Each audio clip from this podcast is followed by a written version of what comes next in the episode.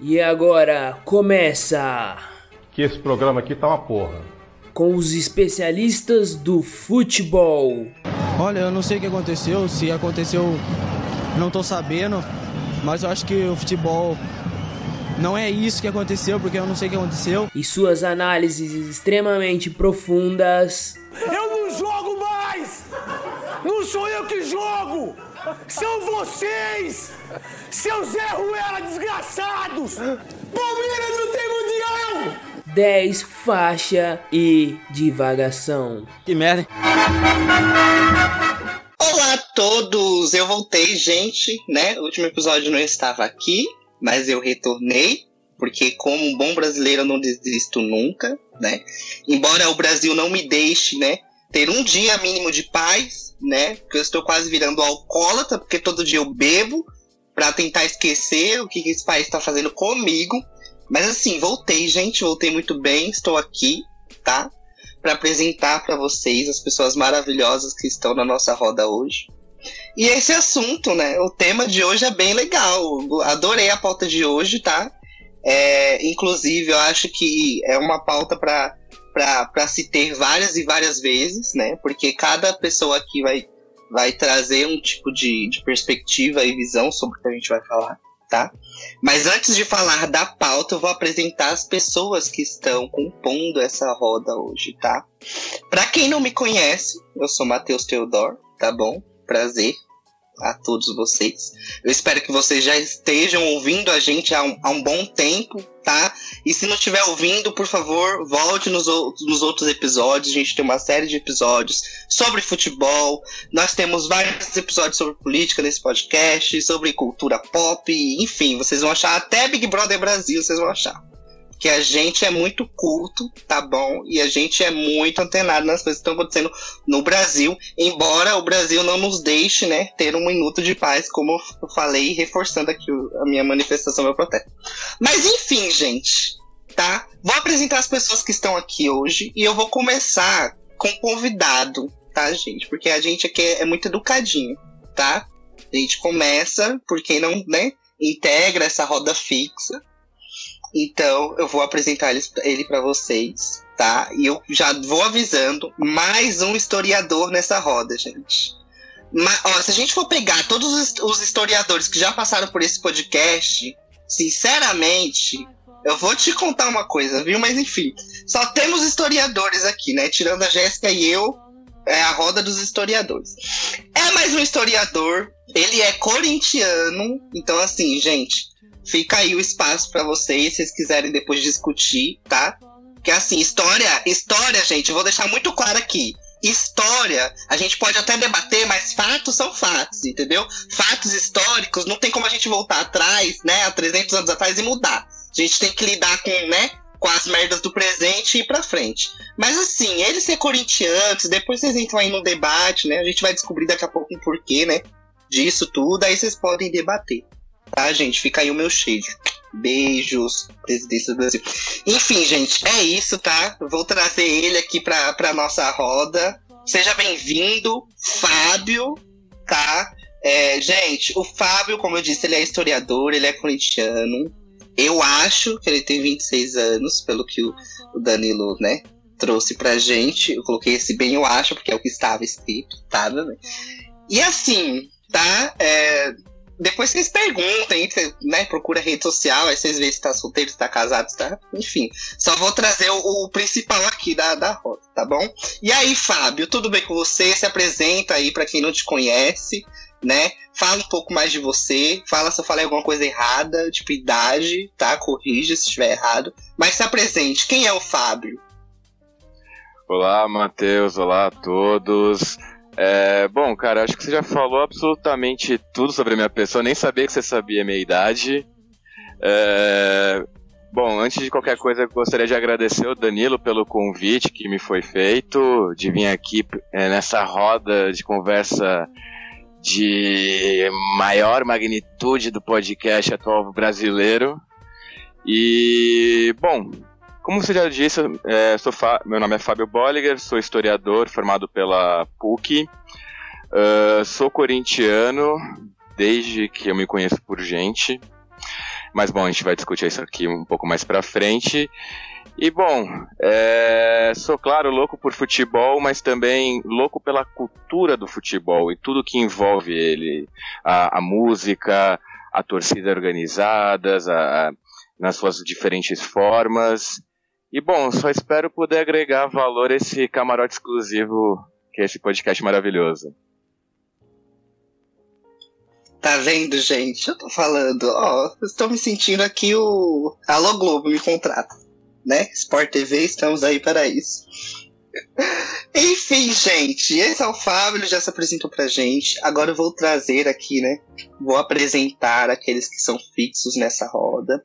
E aí a gente entra no rolê da pauta. E aí vocês vão entender por que, que o episódio de hoje é um episódio muito bacana, muito legal, gente.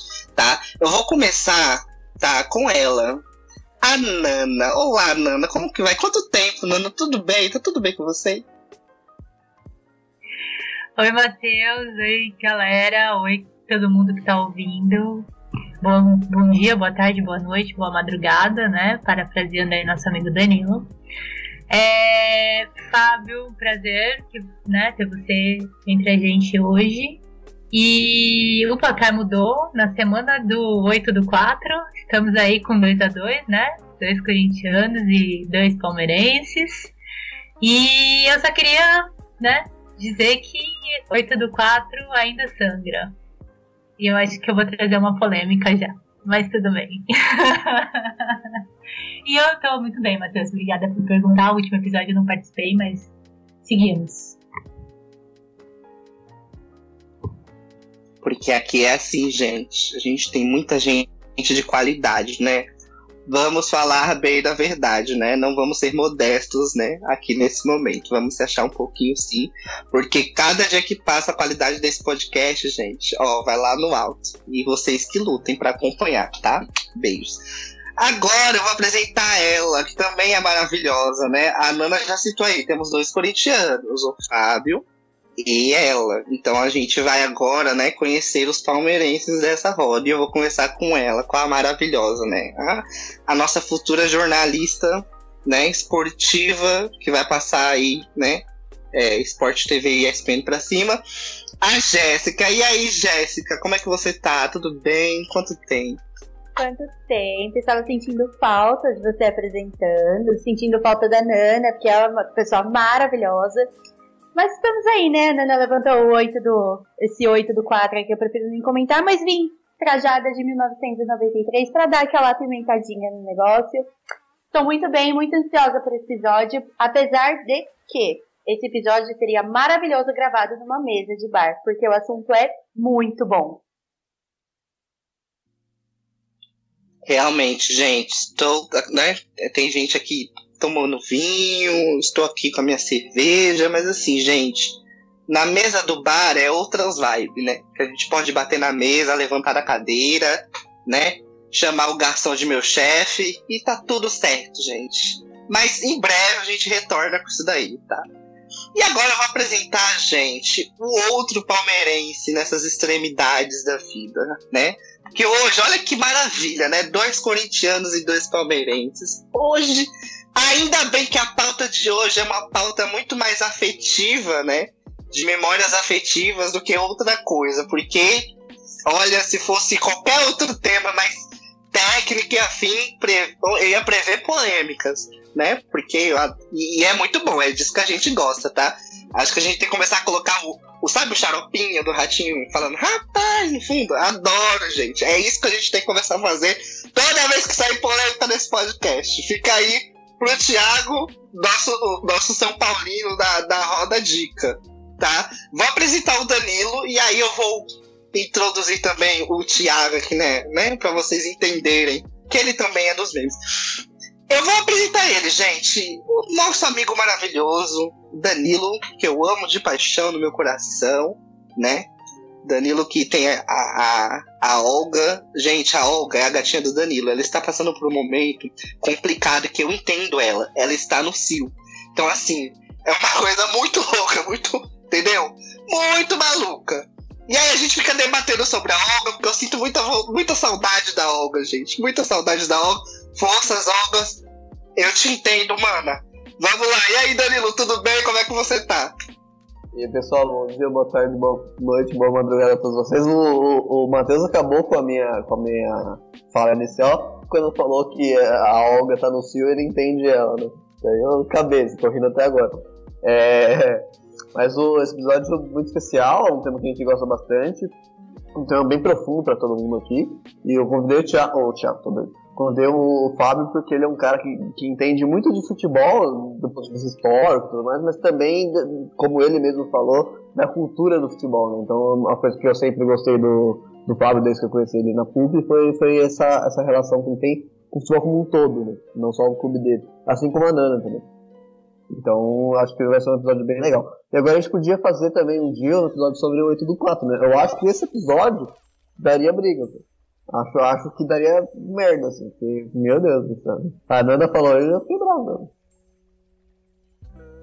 Eu falei, é aqui que entra o xaropinho falando, rapaz, é aqui. Por que, gente? É isso a gente gosta também das polêmicas, né? Mas agora, antes né, de trazer a pauta, vocês já vão descobrir a pauta, gente. Calma, só um minuto. Antes de descobrir qual é a pauta de hoje, né? Essa enigmática pauta de hoje, que é maravilhosa, que todo mundo tá falando. Vou apresentar a vocês aquele que edita o podcast. Aquele que fez a abertura maravilhosa desse podcast. Com uma junção de memes magníficos Aquele que, se precisar, coloca qualquer coisinha no fundo do nosso podcast. Aquele que possivelmente pode fazer com que o seu podcast, o seu vídeo, também seja bem editado. Tá? Quando ele se lançar no mercado, vocês procurem ele. E aí, Thiago, como é que você tá? Tá bem? Ele fica na direção, gente. Então a gente tem que trazer ele aqui. Eu sabia que tinha coisa. Rapaz!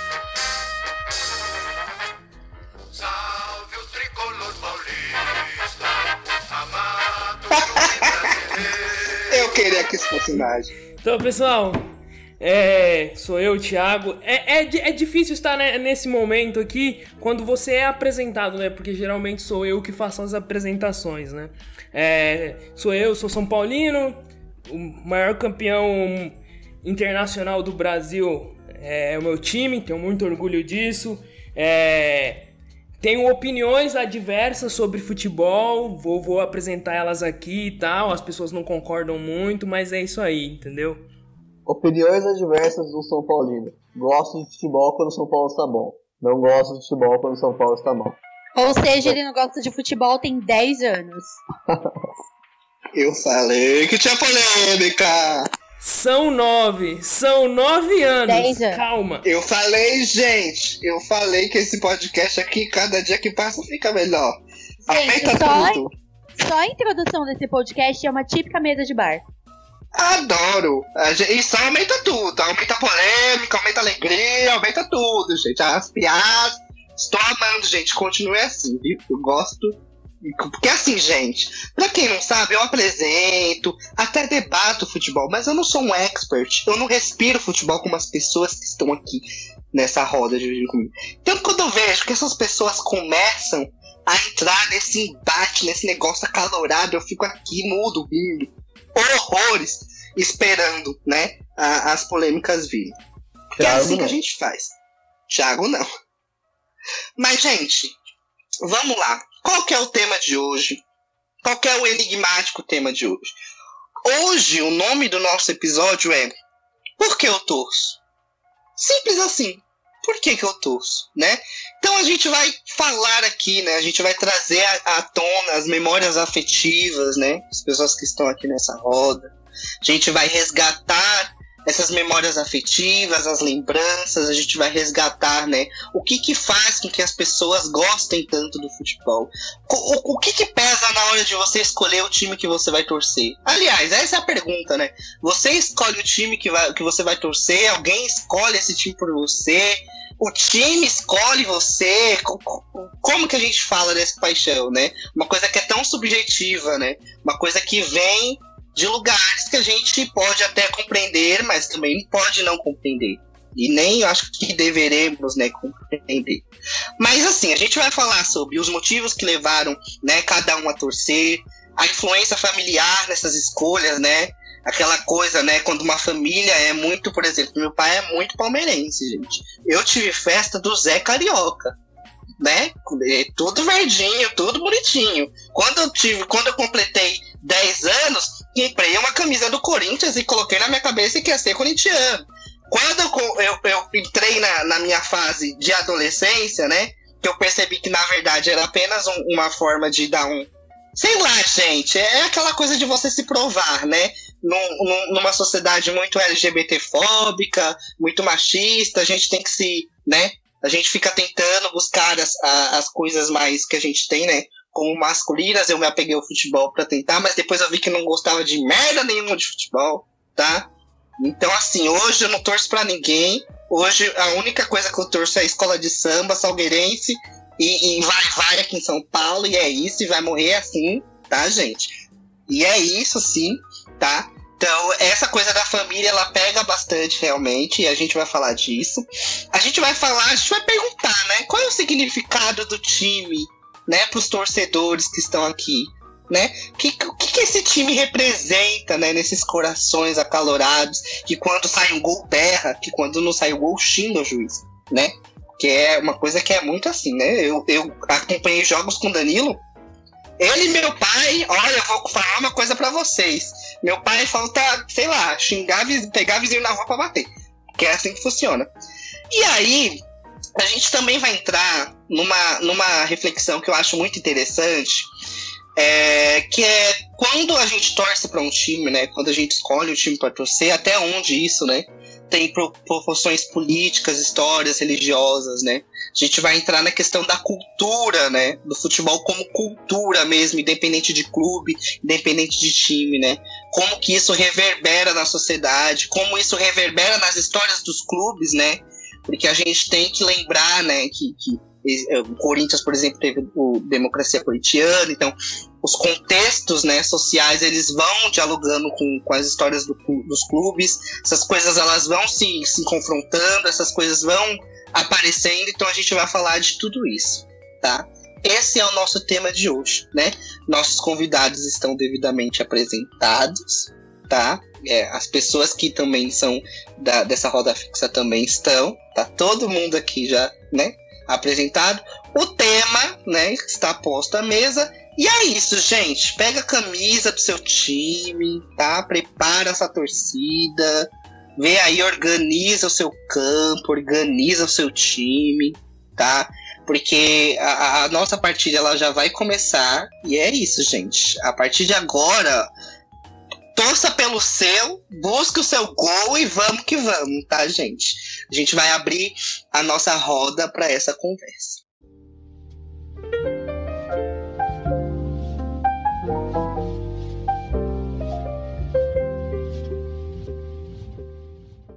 Então, gente, é isso, né? Apresentações feitas, tema já, né? Já trouxemos o tema para nossa roda.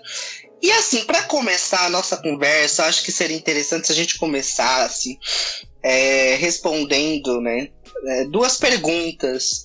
É, e aí os, os, os, nossos comentaristas, as pessoas que estão aqui nessa roda, podem é, dialogar e devagar através disso, né? É, que é os motivos que levaram, né? Os motivos que é, é, levaram que você, né? Que, que trouxeram essa paixão é, é, de torcer, né? O porquê de torcer e a questão da influência familiar nessa escolha, porque eu acho que são coisas que podem andar juntas, né? Tanto a família pode já né? Ter um, um, um, Enfim, né? O Brasil, a gente tem o Brasil como o Brasil, país do futebol. Então a nossa cultura, ela sempre, né? Teve muito do futebol impregnado. Sempre teve o futebol muito presente, né? No nosso dia a dia. Mesmo que alguém não torça ou que a família não tenha, né? É, a, a, paixão pelo futebol, gente. Futebol passa toda quarta-feira, todo domingo na televisão. Então, assim, é uma coisa que tá, tá com a gente né? Então, eu gostaria que vocês começassem a, fal a falar sobre isso, né? E aí começassem por isso. É, os motivos que levaram a torcer e a influência familiar na escolha, se teve ou não influência familiar na escolha. Ou se a, a, é, se a partir de você a sua família também foi influenciada, porque pode acontecer. Às vezes você começa esse ciclo na família, né? E é legal a gente falar sobre isso. Então, gente, a nossa roda de conversa está aberta. É com vocês. Eu, eu gostaria de começar porque é, o meu é o mais simples de todos. Eu, eu, comecei, eu, eu virei palmeirense por, por uma questão familiar muito profunda. Assim, tipo, a minha primeira roupa da vida, quando eu nasci, foi do Palmeiras. Então, obviamente, obviamente essa, é, isso ficou na minha vida, né? O tempo inteiro. Tipo, isso, obviamente, me contaram e tudo mais. Acho que não, claro que eu não tenho memória disso. Mas é, o que me faz é, crer hoje em dia é que desde que eu nasci, foi ali, Palmeiras, Palmeiras, até o momento que eu comecei a repetir Palmeiras, né? Então, tipo, o, o, pra mim, é, o início de tudo é essa, essa coisa familiar clássica de, do, do, da família. No meu caso foi paterna, uh, o lado italiano da família ficar enchendo o saco ali. Minha mãe não se importava muito com futebol. Uh, a família da minha mãe também, no geral, ninguém se importa. Uns são santistas, outros são são paulinos, blá blá, mas ninguém dá muita mínima. E daí mesmo, o Palmeiras é uma coisa única ali, eu acabei repetindo. Depois eu construí o amor, mas daí é depois. Mas o, o primeiro motivo que me levou a, a ser um torcedor do Palmeiras foi essa lavagem cerebral inicial. Né? Então, assim, a.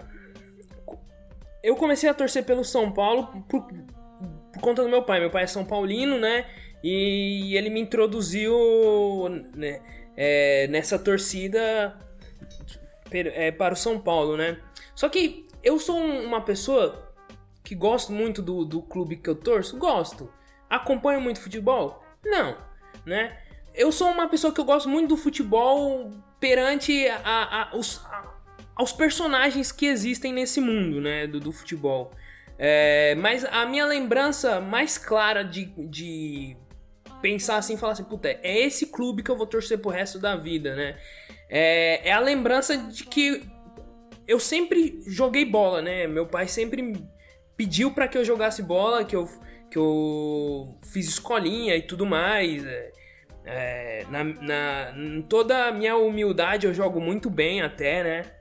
É, e quando eu passei a entender melhor o futebol foi no momento onde o São Paulo estava extremamente no auge, né? Ali em 2005 e 2006, né? 2007, 2008, 2009. Então ali a minha paixão por, por esse clube acabou se aflorando muito mais, né?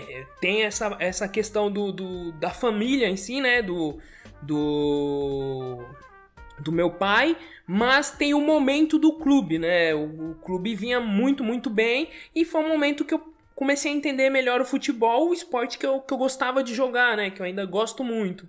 Bom, a minha relação, tipo, com o futebol, se for pra, parar para analisar, é muito maluca, porque meu pai biológico é palmeirense, meu padrasto é palmeirense, mas, cara, 90% da minha família é corintiana. Então, faria o quê? Eu iria pro lado do Corinthians, mas é aquela coisa, eu acredito muito que o, o time te escolhe. Então, o Palmeiras, ele me escolheu, ele me acolheu. Tanto que a minha memória muito recente é a Libertadores. Recente assim, né? Minha primeira memória com Palmeiras é a Libertadores de 1999. Eu lembro flashes do meu pai comemorando. E 2002 veio a Copa do Mundo e eu falei, cara, isso é maravilhoso. Veio o Paulistão de 2008 e firmou aquela coisa de eu quero ser palmeirense. Tanto que a minha camisa da Parmalat de 1993 passou pro meu irmão, que passou pro meu filho sair da maternidade. Então é aquela coisa que eu literalmente, como dizem, né, nos cânticos de torcida do Palmeiras, né, eu passei todo o amor que eu sinto pro Palmeiras pro meu filho. Eu poderia muito bem ir pro outro lado, torcer pro Corinthians, mas, né, fui puxado para o lado italiano da família, né, minha família tem descendência italiana por parte de mãe. Então eu honro meu sobrenome italiano e torço para o Palmeiras. E acho que foi a melhor, uma das melhores coisas que aconteceram na minha vida. A minha relação com o Palmeiras é uma relação de, de vida. O Palmeiras faz parte de mim. Eu, eu não me vejo sem o Palmeiras. A extensão da minha vida é o Palmeiras hoje. Bom, eu acho que eu não vou fugir da regra do, do que os anteriores falaram a mim. É claro que eu fui, tive uma influência da família, só que a, a, minha influência ela foi um pouco diferente. Primeiro porque não foi aquela uh, influência familiar, ainda mais do pai, e aquela pressão para você torcer o time do seu pai. Até porque meu pai é santista e a minha mãe é são paulina e eu nasci corintiano. E isso tudo se deve por culpa da minha tia, que num Natal de 97, eu tinha 3 anos, aí vocês podem fazer as contas para saber quantos anos eu tenho. É, falou no Natal que levou pro quarto dela, falou que ia me dar o presente de Natal antes de todo mundo. E ela me deu um uniforme do Corinthians. E assim, é, eu acho até um pouco engraçado porque eu tinha três anos e eu lembro como se fosse ontem. Ela colocando a camisa do Corinthians, eu comecei a falar, eu comecei a gritar Corinthians e é um grito que nunca se calou até hoje. Uh, aliás, só até levantar algumas coisas que eu achei muito legal que o Danilo, a Jéssica e o Thiago falaram, que, claro, acho que todo mundo tem ciência dessa questão familiar, que envolve muito você torcer por um time de futebol, mas tem uma questão que acho que principalmente o Thiago e a Jéssica falaram, que é a questão do momento em que você começa a se interessar por futebol e resolve escolher qual time você vai torcer. É, por exemplo, você para pensar 10 anos atrás, houve uma geração de Santistas por causa do Neymar. O, o, acho que o Santos deixou de ser um pouco um time da terceira idade por culpa do Neymar até. Mas além dessa questão mesmo também da, da própria do próprio momento da família, é, eu acho que é até interessante porque como a gente tem palmeirenses na roda, tem essa questão, por exemplo, da comunidade do italiano. Então também requer é, te traz um pouco as questões das suas raízes familiares de imigrantes, como é o caso do, do Palmeiras, como é o caso do Juventus, como é o caso da Portuguesa, como é o caso do Vasco, e assim vai por diante. Mas acho que o principalmente é que minha tia é ótima, eu adoro ela. é, eu tenho uma história com um tio também. Eu sou filha de pai palmeirense e mãe corintiana é, pais separados.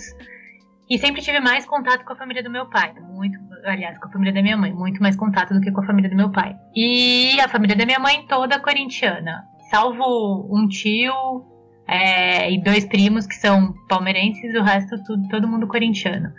E aí, meio que assim, você acaba, né, nessas de vai na onda, né, e tal. E aí, então, assim, sempre, ah, que time você torce? Sou corintiana, sou corintiana. Quando eu comecei a entender um pouquinho melhor, um pouquinho mais, assim, tipo, que a televisão já conseguia prender a minha atenção, eu tinha, eu tenho esse tio do interior que é, né, assim, a minha razão de viver, sabe? E eu, corintiano, não perdi um jogo e tal. Então, pra eu ficar mais, mais mais tempo junto com ele, eu comecei a me interessar pelo que ele se interessava. E eu comecei a me interessar por futebol. E eu comecei a me interessar pelo Corinthians. Junto com isso, eu comecei a me interessar também por Ayrton Senna. Então foi assim uma coisa que veio junto, né? É, nessas, nesse meio tempo, minha mãe casou de novo. E o, é, na época, o marido da minha mãe já tinha outro filho tal, que, que era um pouco mais velho que eu, mas a gente meio que regulava na idade e que era São Paulino. E a gente tá falando aí de 91, 92. Que o São Paulo, né, pegando o gancho no que o Fábio falou, o São Paulo brilhava. E aí eu comecei a falar que eu era corintiana e São Paulina. E aí isso causou um certo barulho na minha família, desse, com esse meu tio, né? E aí então ele é, não me obrigava, assim, mas, tipo, me convidava a assistir os jogos com ele no sofá e tal. E eu comecei a ver aquela torcida chegando no estádio. Na época, o Corinthians jogava muito no Morumbi. E, meu, era a coisa mais linda, sabe? A festa do estádio, o ritual do estádio, o pessoal chegando, cantando, lotado, cheio de gente, bandeira e tal. E aí, então, eu percebi que a única coisa que eu queria da minha vida era fazer parte daquilo. E aí tem uma coisa assim que quem me conhece é, mais profundamente assim acaba sabendo dessa história, eu, eu, eu, sou fui criada para ser princesa, sabe? Então, tipo, princesa. Só que eu falo sempre que eu sou uma princesa que vestiu uma chuteira e que deu tudo errado no final, ou tudo certo. Porque o, a minha paixão hoje, até hoje, que começou lá atrás, é essa: é o estádio, é o ritual, é torcer, é estar tá no meio de uma organizada é ir para fora do país para ver o Corinthians, é o que é o que me move. Em relação à fala da, da, da Nana, eu acho que deu certo, é, não só porque, né, tipo, não, não vou entrar na questão do Corinthians e Palmeiras. Eu acho que deu certo porque a Nana é muito feliz com o futebol e, obviamente, é muito feliz com o Corinthians. Né? O Corinthians faz muito bem a ela, o futebol faz muito bem a ela. Então, isso que importa na real, né? Não interessa a pessoa corintiana, São Paulina, palmeirense, uh, torce um pouquinho de Prescaba, não interessa, né? No fim das contas, a pessoa um ser feliz dentro do que gosta, né? E a Nana é uma dessas pessoas. E só pra encerrar essa fala, eu sou uma pessoa muito fanática do futebol. Antes de conhecer a Jéssica, eu era a pessoa mais fanática do futebol que eu conheci. E antes de conhecer a Nana também. Então, tipo, a Nana e a Jéssica são muito, muito, muito, respectivamente, Mano, Jéssica, corintiana e palmeirense. Assim. É, eu fui em terceiro nesse pódio. Mas eu acho muito louco. Quem segue a Nana no Insta vê que todo dia ela sobe uma coisinha do Corinthians, por mínimo que seja. Sempre tem um resquíciozinho de Corinthians no Instagram dela. O, o, meu também, qualquer coisinha que eu puder colocar do Palmeiras eu coloco. Mas é muito louco esse efeito que o futebol tem sobre a nossa vida. Tipo, eu vivo pro Palmeiras. Se eu puder trabalhar com o Palmeiras, eu vou trabalhar. Eu faço toda a, a minha, o meu trampo de criação de conteúdo voltado pro Palmeiras porque eu sei que é uma coisa que eu entendo, mas mais pra frente eu vou ficar super de boa para falar de outros times, até porque eu tô estudando para isso. E a Nana é uma pessoa que ela me fez abrir essa, essa visão para ver outros times. O Danilo também é uma pessoa que falava, ai, você é muito clubista, tá? Que não sei o que, que não sei o que. Mas eu acabei abrindo os olhos porque a minha futura profissão pede isso.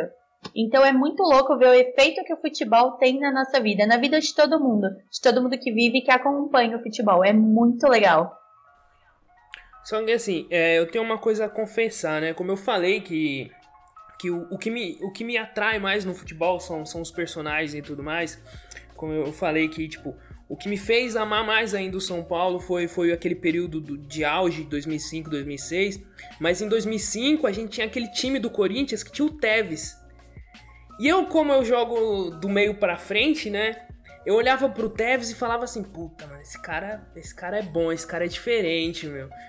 E eu acabava acompanhando muitos jogos do Corinthians naquele, naquele momento também, porque eu gostava do Tevez, eu gostava do Mascherano, eu falava, puta, mano, esses caras, esses caras são diferentes. E, e me atraía a, aquele, aquele jogo e fora a, a, comemoração, né? Eu acho que, que a comemoração é, ainda era muito melhor, né? Porque é, trazia algo diferente ali, né? Você via que o, o cara gostava do que tava fazendo, né? Então esse lance da, da Nana falar que era meio São Paulina, né? Eu tinha também tinha um, um, certo flerte com, com o Corinthians ali em 2005. Cara, eu acho que todo mundo passou em algum momento por algum desses flertes, pelo time do momento. Eu também, eu não cheguei a falar, vamos dizer que eu não cheguei a falar que eu flertei com o São Paulo de 2005, que ganhou o Mundial. Mas eu assisti aquele jogo e foi um belo de um jogo. Mano, quem é que não gostava do, do Neymar, Paulo Henrique Ganso? Meu, todo mundo aqui assistiu os jogos do Santos ali e falava assim, mano, esses caras são muito diferentes. Eu lembro do primeiro jogo que eu vi do. Obviamente, não, obviamente que eu não tive esse, esse com o Internacional que eu vi esse jogo. Mas eu lembro que o primeiro jogo que do, do Alexandre Pato como profissional foi Palmeiras e Inter em São Paulo. E o Pato acabou com a partida. Acabou muito. O Palmeiras estava disputando para chegar na Libertadores, né? Tipo, quarto ali do Brasileirão. E, e, aquele Inter é um Inter bom, mas com, com um cara que igual, sabe? E, mas ó, foi uma admiração só, não, não flertei com ninguém não, isso aí deixo pra vocês. Não sei se é problema. Eu. É, bom, eu tive essa, essa coisa de São Paulo aí, né? Eu realmente, o Corinthians, ele tá. Eu acho que ele tá acima na minha vida. É uma coisa meio tem gente que me conhece que fala que é meio doentio. Eu acho que não é tanto isso, mas eu acho que talvez vá para uma, uma seara um pouco mais religiosa, assim. E, diferentemente da Jéssica, eu não tenho vontade de trabalhar com Corinthians. Porque eu acho que, no meu caso, vai perder a magia. Eu acho que eu posso, sabe, ver que a realidade é um pouco menos bonita do que eu acredito que seja. Tipo aquilo, né? Trabalhe com o que você gosta e você terá mais, um, mais uma coisa para você odiar, tá ligado? eu, eu, eu, corroboro um pouco do que a Nana falou, mas assim, eu acho que eu seria um jornalista pior. Porque assim, eu já sei as coisas que o Palmeiras faz de errado. O Palmeiras é um clube que politicamente faz muita merda. Chama Bolsonaro pra erguer sabe? Então politicamente o Palmeiras recente, pelo menos, faz merda pra caralho. Assim, então, pô, desculpa o palavra. Mas, tipo, eu, é, politicamente eu não tenho, eu tenho decepção com o Palmeiras. Já sou decepcionado com o Palmeiras, do ponto de vista de diretoria e tudo mais. Então eu não ia cair nessa questão de, tipo, ah, meu Deus do céu, olha o que os caras fazem realmente. Mas eu acho que eu, eu, eu não ia conseguir ser um jornalista realmente bom, se eu fosse um jornalista. É, realmente completo. Talvez, se eu fizesse uma faculdade, eu ia ter uma outra visão, né? Provavelmente. Mas hoje, se eu fosse setorista do Palmeiras, eu acho que eu ia errar no, início assim, da, da profissão. É, e só pra, por fim, assim, meu pai e eu, a gente nunca teve uma relação boa, sabe? O Palmeiras, é, é, a gente tinha três coisas que, que, que nos unia durante uma década até eu virar um adolescente, começar a conversar com ele de uma forma mais madura. É, três coisas: Fórmula 1, samba e Palmeiras. Então, o Palmeiras era a cola ali, sabe? Que, que fazia que, com que nós, apesar de tudo, tínhamos uma, uma relação ok, assim, de amor, né? E eu lembro que ele gravou todos os jogos pra mim da Libertadores 99, assim, gravou em fita, me mandava pra São Paulo, no interior, né? Então é, tem também essa questão de, quando eu era, eu era muito jovem, ali tem essa questão bem, bem de, de amor, né? tanto meu com o Palmeiras, mas através do meu pai, né? Cara, só pra finalizar mesmo, até com que pegando um gancho do que o Danilo falou sobre, sobre a questão do pai, com relação à minha tia, por exemplo, ela, lógico, colocou a camisa do Corinthians, é, ela não chegou a ficar enchendo meu saco para virar corintiano, eu realmente vesti a camisa porque quis, mas assim, é, até acho que é uma questão de agradecimento a ela, porque ela me levou em dois jogos de futebol que ali sim eu acho que eu comecei a entender um pouco melhor o que era Corinthians, o que era aquela coisa da torcida, aquela coisa de se abraçar uma pessoa que nunca viu na vida e tipo abraçar como se fosse o amor da sua vida. Que foi o jogo de 99, na, no último jogo da final do Campeonato Brasileiro contra o Atlético Mineiro, que foi um 0 a 0 e, meu, eu tinha 5 anos de idade e, e, ver aquela coisa, o povo gritando e, e se abraçando e, e, aquela felicidade é uma coisa que toca numa criança, é impossível de não tocar. E a segunda foi a semifinal, por sinal, o ingresso está bem aqui na minha mesa. É, o penúltimo jogo, se não me engano, da Ponte contra a Ponte Preta em 2005, em que eu fui uma das crianças que esperaram jogadores. E eu toquei no Tevez, eu só queria falar esse comentário assim. Conheci o Tevez. É, eu quero finalizar com esse, com, com esse Tem uma relação íntima com o Tevez. Né? Meu, eu tenho.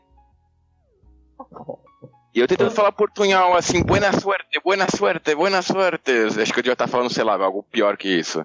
É, tem, tem uma história que todo mundo aqui já sabe, menos o Fábio, que eu vou contar agora. Meu primeiro jogo em estádio na vida foi Corinthians. Foi o jogo do Corinthians na torcida do Corinthians.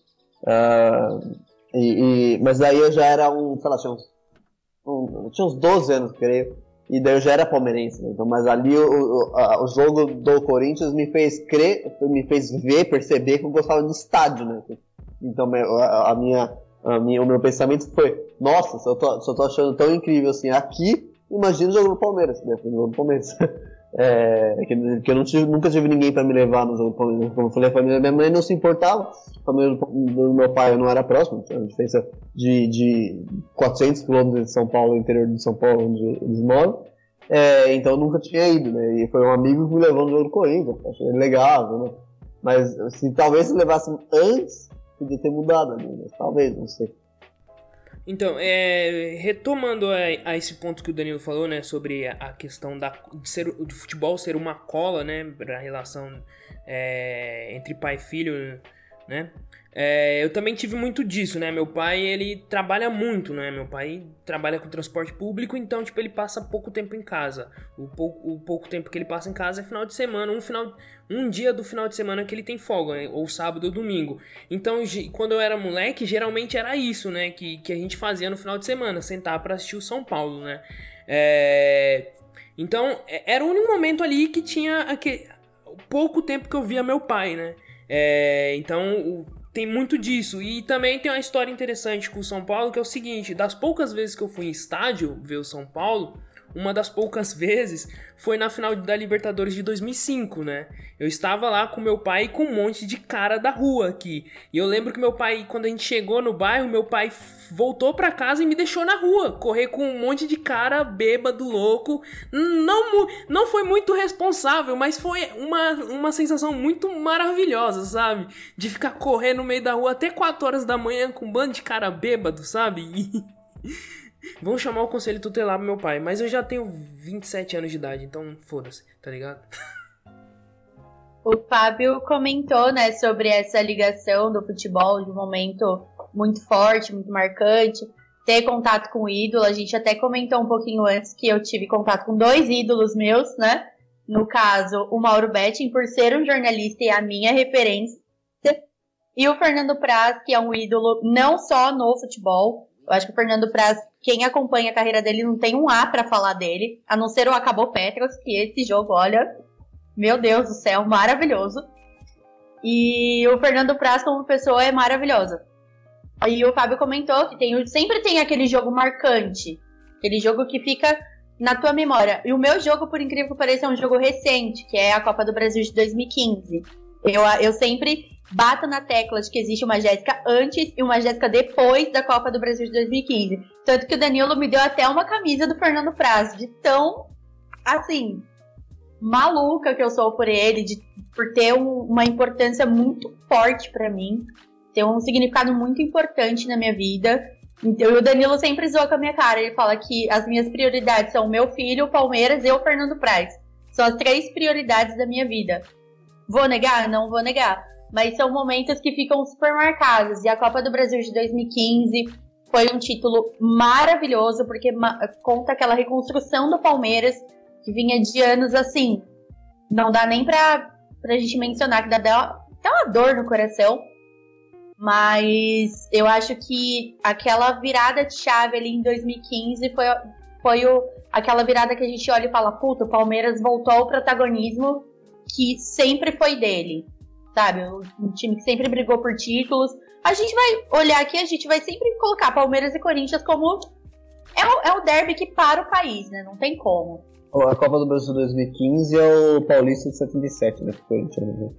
Que é a, a virada de chave, a virada de chave. É, é uma virada de chave aí que. É. Que não, não interessa, não interessa o título em si, né? O campeonato em si não interessa. É um contexto, né? Contexto. É um contexto, é um contexto todo é, junta um momento meu pessoal com o um momento do Palmeiras de reconstrução e o meu momento pessoal de reconstrução. Então juntou os dois numa coisa só.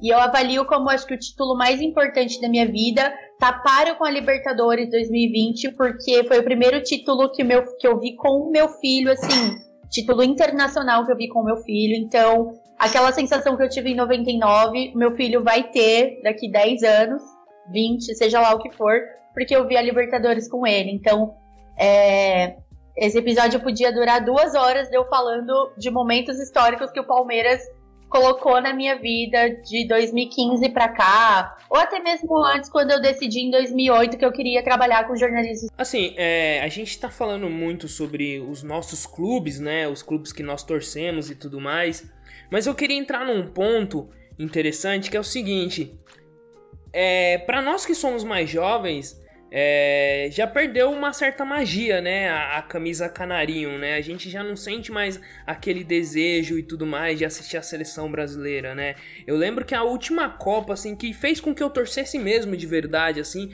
foi, foi 2006, né? E, e sendo que 2002 a gente ganhou, fomos pentacampeão e tal. É, em 2006 a gente tinha um elenco sensacional, né?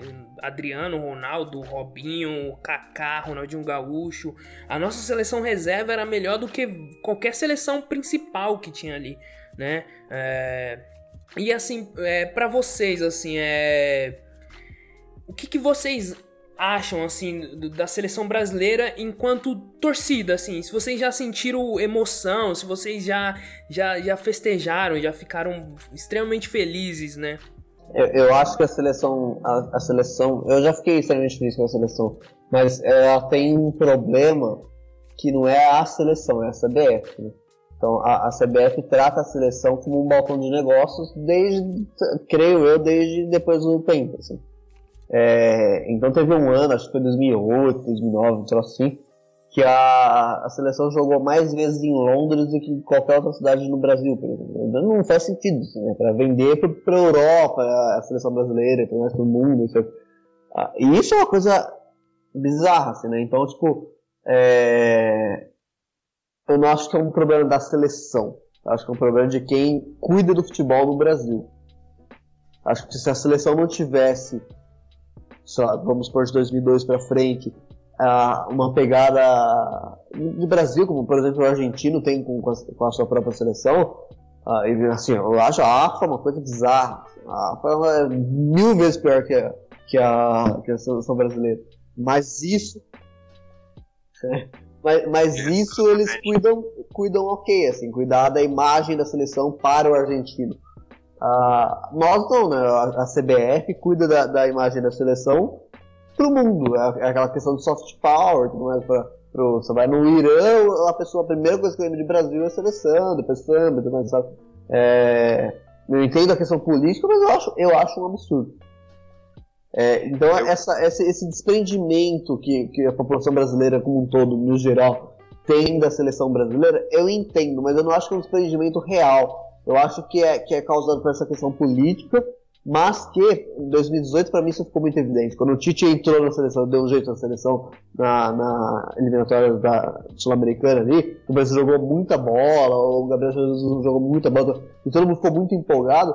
Esse amor veio com muita força durante aquela campanha antes da Copa. Tá? É, tipo, não foi aquela coisa de cada quatro anos, foi durante a, a, as eliminatórias a população brasileira ficou muito, a, a população brasileira ficou muito empolgada com a seleção brasileira. Uh, por N motivos. Também por, pelo que rolava ali dentro de campo. Então acho que, a, que, que, o principal fator desse sentimento distante é a CBF. E é o que a gente falou em episódios passados de como a CBF cuida não só da seleção brasileira, como do futebol brasileiro. É quase um, um ato criminoso que a seleção brasileira. O que a, desculpa, a CBF faz com a terceira divisão do brasileiro, com a quarta divisão do brasileiro, com as segundas divisões dos estaduais é, que não é CBF, daí são as federações, mas aí é tudo, quase tudo faria no mesmo saco. Né? É, então esses dirigentes, para mim, são, são um problema e não a seleção em si. A seleção é mais uma vítima, como nós. Eu acho interessante do que você falou até sobre a questão da CBF e, e queria justamente puxar sobre o último episódio do podcast, é, como eles realmente não tratam bem as, as séries inferiores, como a D e a C, e, e o quanto é, é, é, é uma visão leviana por parte da CBF querer só cuidar das séries principais porque dão dinheiro. Só que essa função de dar dinheiro é porque se criaram jogadores bons. E esses jogadores bons vieram da base, vieram, antes de tudo, de é, divisões mais baixas. Uma coisa, é, puxando até mesmo para o que o Thiago falou, sobre a questão, por exemplo, do como a gente sente com a seleção brasileira, acho que é óbvio para todo mundo que existe um momento é, pré-7 a 1 pós 7 a 1 e o que, que levou a esse 7 a 1 e o que, que levou a Alemanha a ser tetra? O investimento que a, que a Federação Alemã, bom, não vou saber falar o nome da federação lá deles, mas é, o que eles tiveram desde o final dos anos 90 com a, as seleções de base, com as categorias de base que é, o, o, time teve, e começou a revelar vários jogadores, mas vários jogadores. Um deles foi até o cara que fez o gol da final, Mário Götze. Então, assim, é, a, a, Federação Alemã ela criou um projeto, ela aplicou esse projeto e colheu os frutos. E bom, os frutos deles foram maravilhosos, porque até campeão e 7 a 1 e, e até assim, até mesmo para finalizar um pouco o que eu tô falando aqui, é, uma diferença que eu vejo do brasileiro com o argentino, da CBF e da AFA, que a CBF é um marketing. A AFA é como se fosse um time de futebol na Argentina. Ele, o argentino ele torce para a seleção como se fosse o Boca, como se fosse o River, só que todos juntos. O brasileiro não tem isso. Claro, a gente torce pela seleção, amamos a seleção nesse sentido, ainda mais Brasil e Argentina, um jogo desses é óbvio que você vai torcer para o Brasil. Mas é, eles não têm aquela paixão de criar um, um um canto, como eles criaram aqui no Brasil na Copa do Mundo de 2014, como a gente tem. A gente a torcida até faz alguma coisa ou outra, só que não é aquela coisa que pega e que o argentino grita, chora, esperneia quando a, seleção dele joga. A gente jogou, perdeu, ganhou.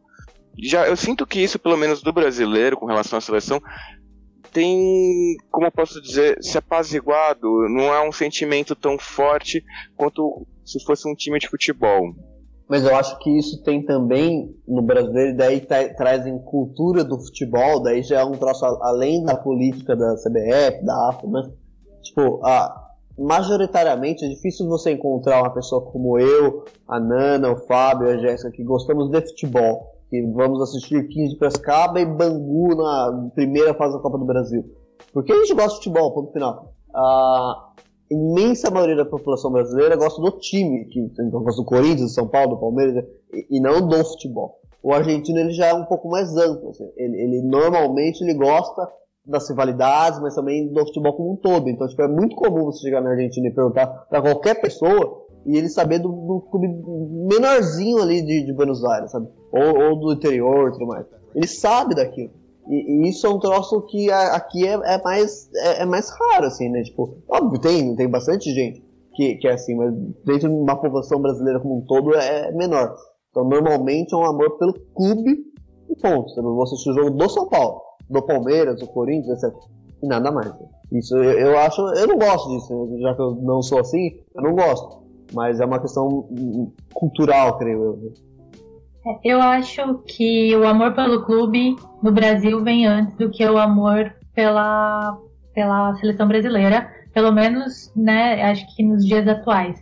Não, não sei, assim, talvez talvez é, numa história recente. Eu acho a, a, minha primeira memória de, de Copa do Mundo foi 94 e para mim 94 as pessoas ainda eram muito apaixonadas pela seleção. É, eu acho que tem um ponto interessante, porque. E aí eu vou entrar numa. Acho que uma, uma parte polêmica. Acho que não entre a gente aqui, mas talvez pode causar uma polêmica com, com quem for escutar esse podcast. Que é a questão da apropriação dos símbolos. Então, por exemplo, você tem o que, que, que, é, eu acho que quando você fala de seleção brasileira, o que, que, você lembra, né? Você lembra da camisa amarela. Eu não quero usar uma camisa amarela e ser confundida na rua com uma bolsominion. Então, assim, desculpa, gente, não rola, entendeu? Esse é um ponto.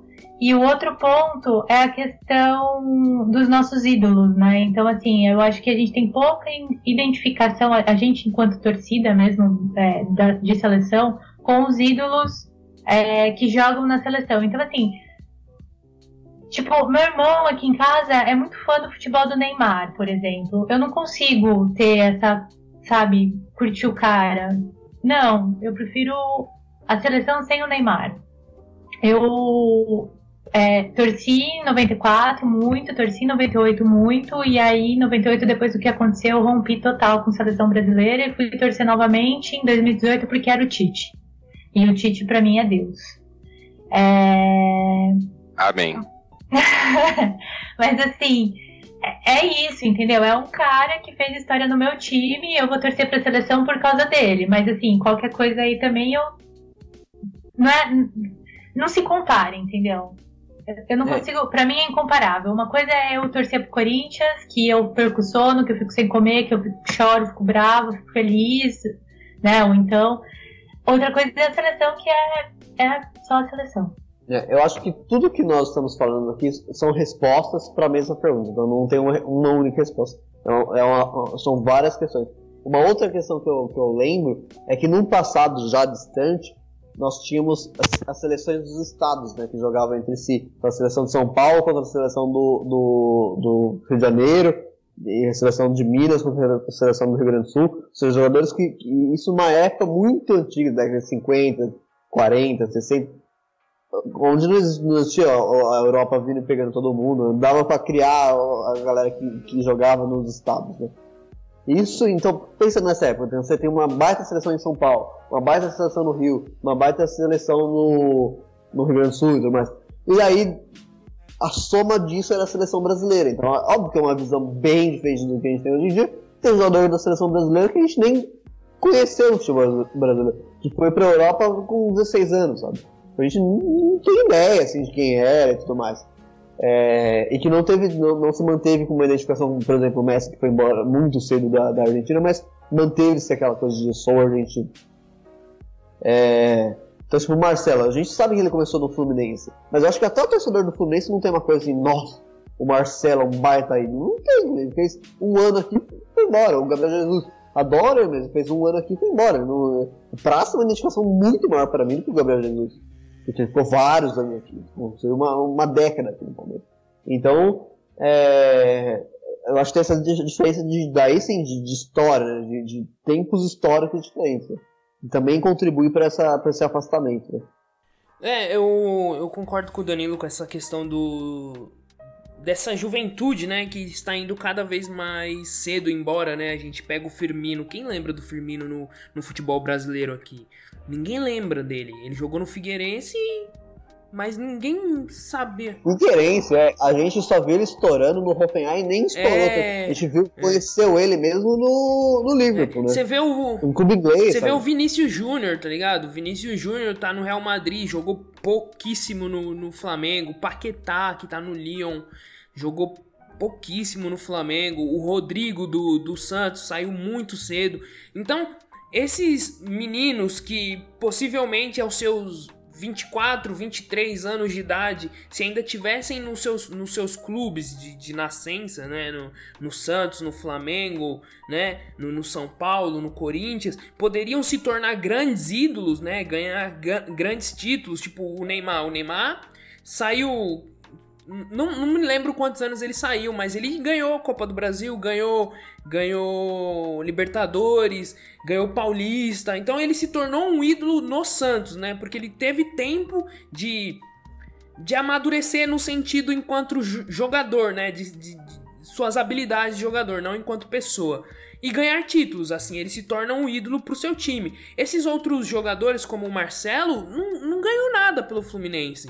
Então, ele, ele não, não, não, se torna um ídolo, né? E aí ele vai embora para um, pra um clube. Normalmente ele. Quando ele não é um grande craque assim, né? Ele não é entendido como um grande craque, como o, o, o Vinícius Júnior foi entendido pelo Real Madrid e o Rodrigo também foi entendido pelo Real Madrid. Eles vão para clubes menores da Europa, né? É, e aí, quando eles deslancham, eles, eles acabam caindo em clubes maiores. E, e perdem identificação com o clube, né? E, e isso é, é ruim. Se a gente pega o, o Romário, o Romário jogou muito, muito tempo no Brasil. Ele teve o seu auge no Barcelona e ainda voltou para o Brasil no auge. Né? É, a gente pega a seleção de 2002, muitos jogadores jogavam no Brasil. Então você cria uma certa identificação porque o cara tá ali no seu clube. Então às vezes você vai torcer pela seleção brasileira, não porque ah, porque é a seleção brasileira, mas também porque tem um jogador do seu time nessa seleção. E isso cria algo a mais, né? A gente tá ali para ver aquele cara que está jogando muito no seu clube e você quer ver a continuidade do futebol dele com a camisa da seleção. E, e a gente sabe que se, se, a seleção brasileira não tem jogador do Palmeiras em Copa do Mundo, não ganha, né? Então segura Gabriel Menino até o fim da Copa. Ó, só queria comentar que assim, Vampeta tava em 2002, tá? Só, só lembrando. Bom, é, a gente debateu tipo, vários pontos, mas chegar no significado do time, do que o time tem para tua vida, nesse debate é, é extremamente importante. Eu, como palmeirense, falo: o Palmeiras é uma extensão de mim. Eu, sem o Palmeiras, não sou absolutamente nada. E eu queria saber de vocês, que, que além do, do contexto do futebol, contexto familiar e tal, o que que é, né, o significado do time para a vida de vocês? Porque para mim é basicamente a minha vida. Eu vivo, respiro, falo e é isso aí. Se eu pudesse viver 24 horas de Palmeiras, estaria vivendo 24 horas de Palmeiras. É, para mim, isso é uma, uma pergunta sem uma resposta tão clara. Assim, eu não consigo ser tão direto igual a, a Jéssica. Assim, o, o, quando era mais jovem, o Palmeiras era muito, muito, muito mais forte do que hoje em dia. Não que eu tenha deixado de amar o Palmeiras. Eu acho que eu, antigamente era uma reação um pouco tóxica. E hoje em dia é uma coisa mais madura. É... Hoje em dia, Palmeiras é a coisa mais importante da minha, minha vida, exceto as relações humanas. Ou seja, a minha mãe é muito mais importante que o Palmeiras.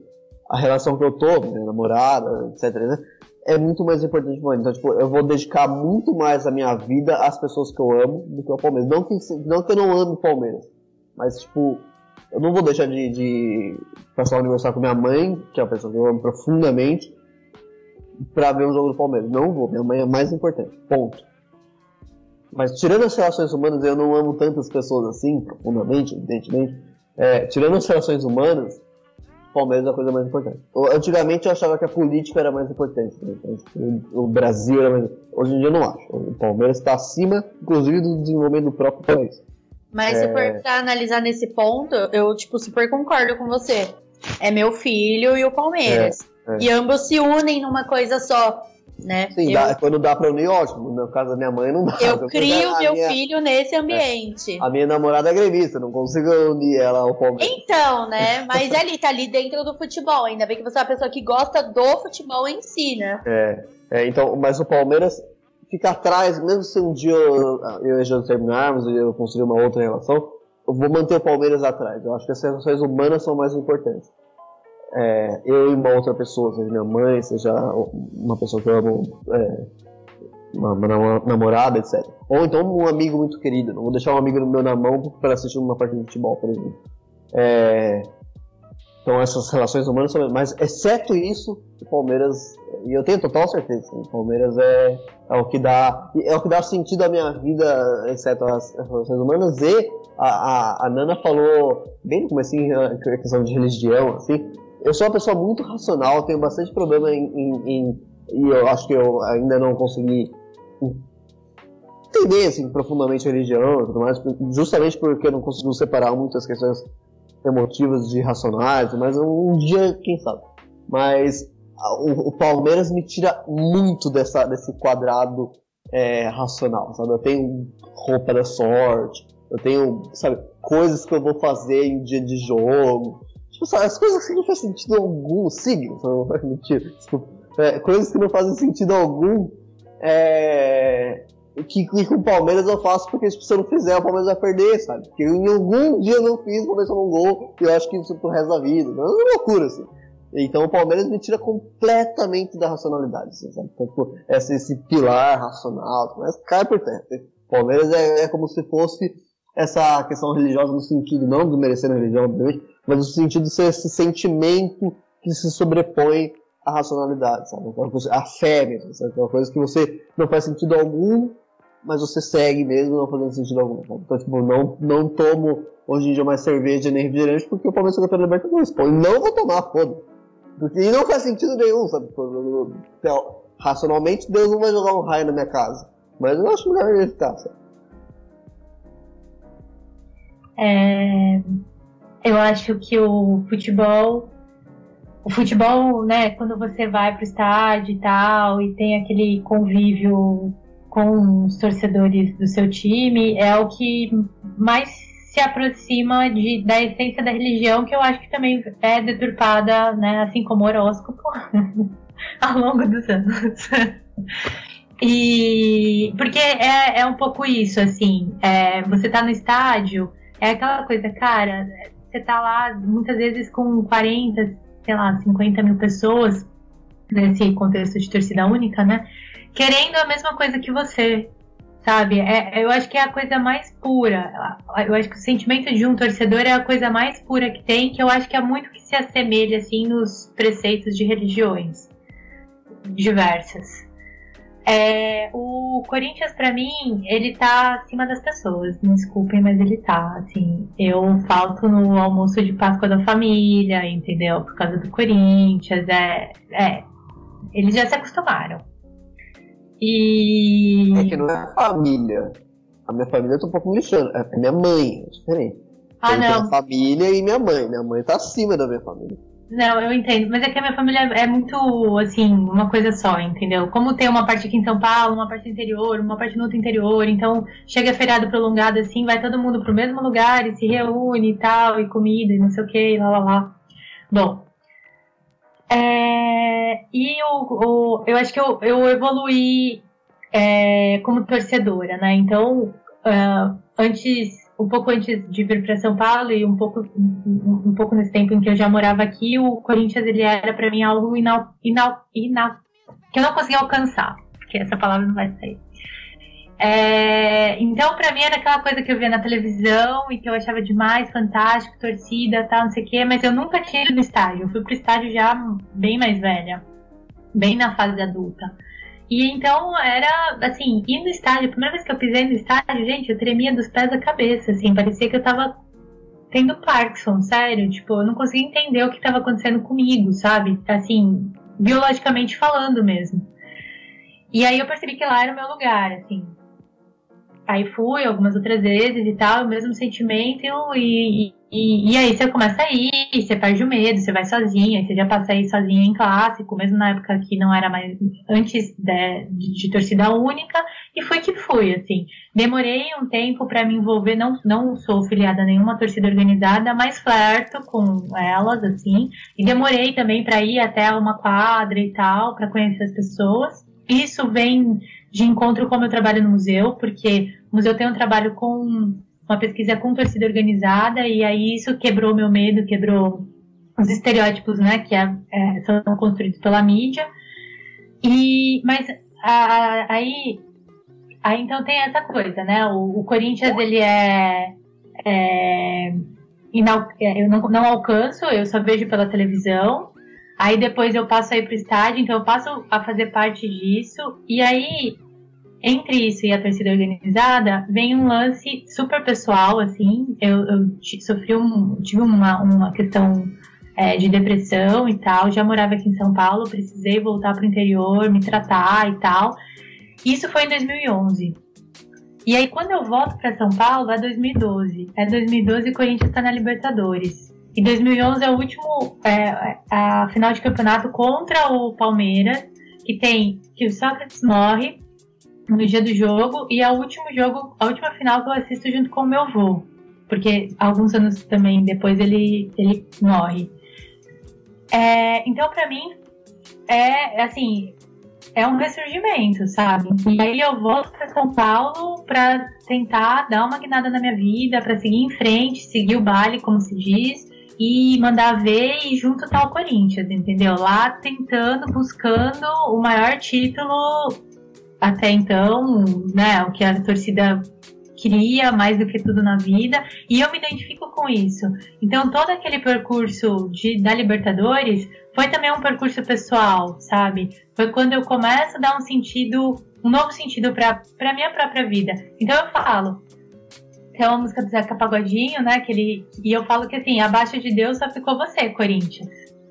É, é, para mim tá muito associado a isso, então por isso hoje que, tipo, que eu não quero trabalhar no Corinthians, que eu não quero que essa magia é, desapareça e que eu troco pessoas porque é o meu templo, é a minha religião, é o que me deu forças pra, pra, pra de repente até estar tá aqui conversando com vocês, assim, essa noite, sabe?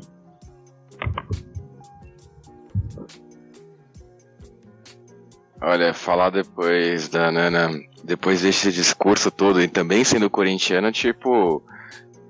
Me deixa desconcertado, porque eu vou parecer que, sei lá, eu sou aquele cara que assiste o jogo uma vez a cada três anos.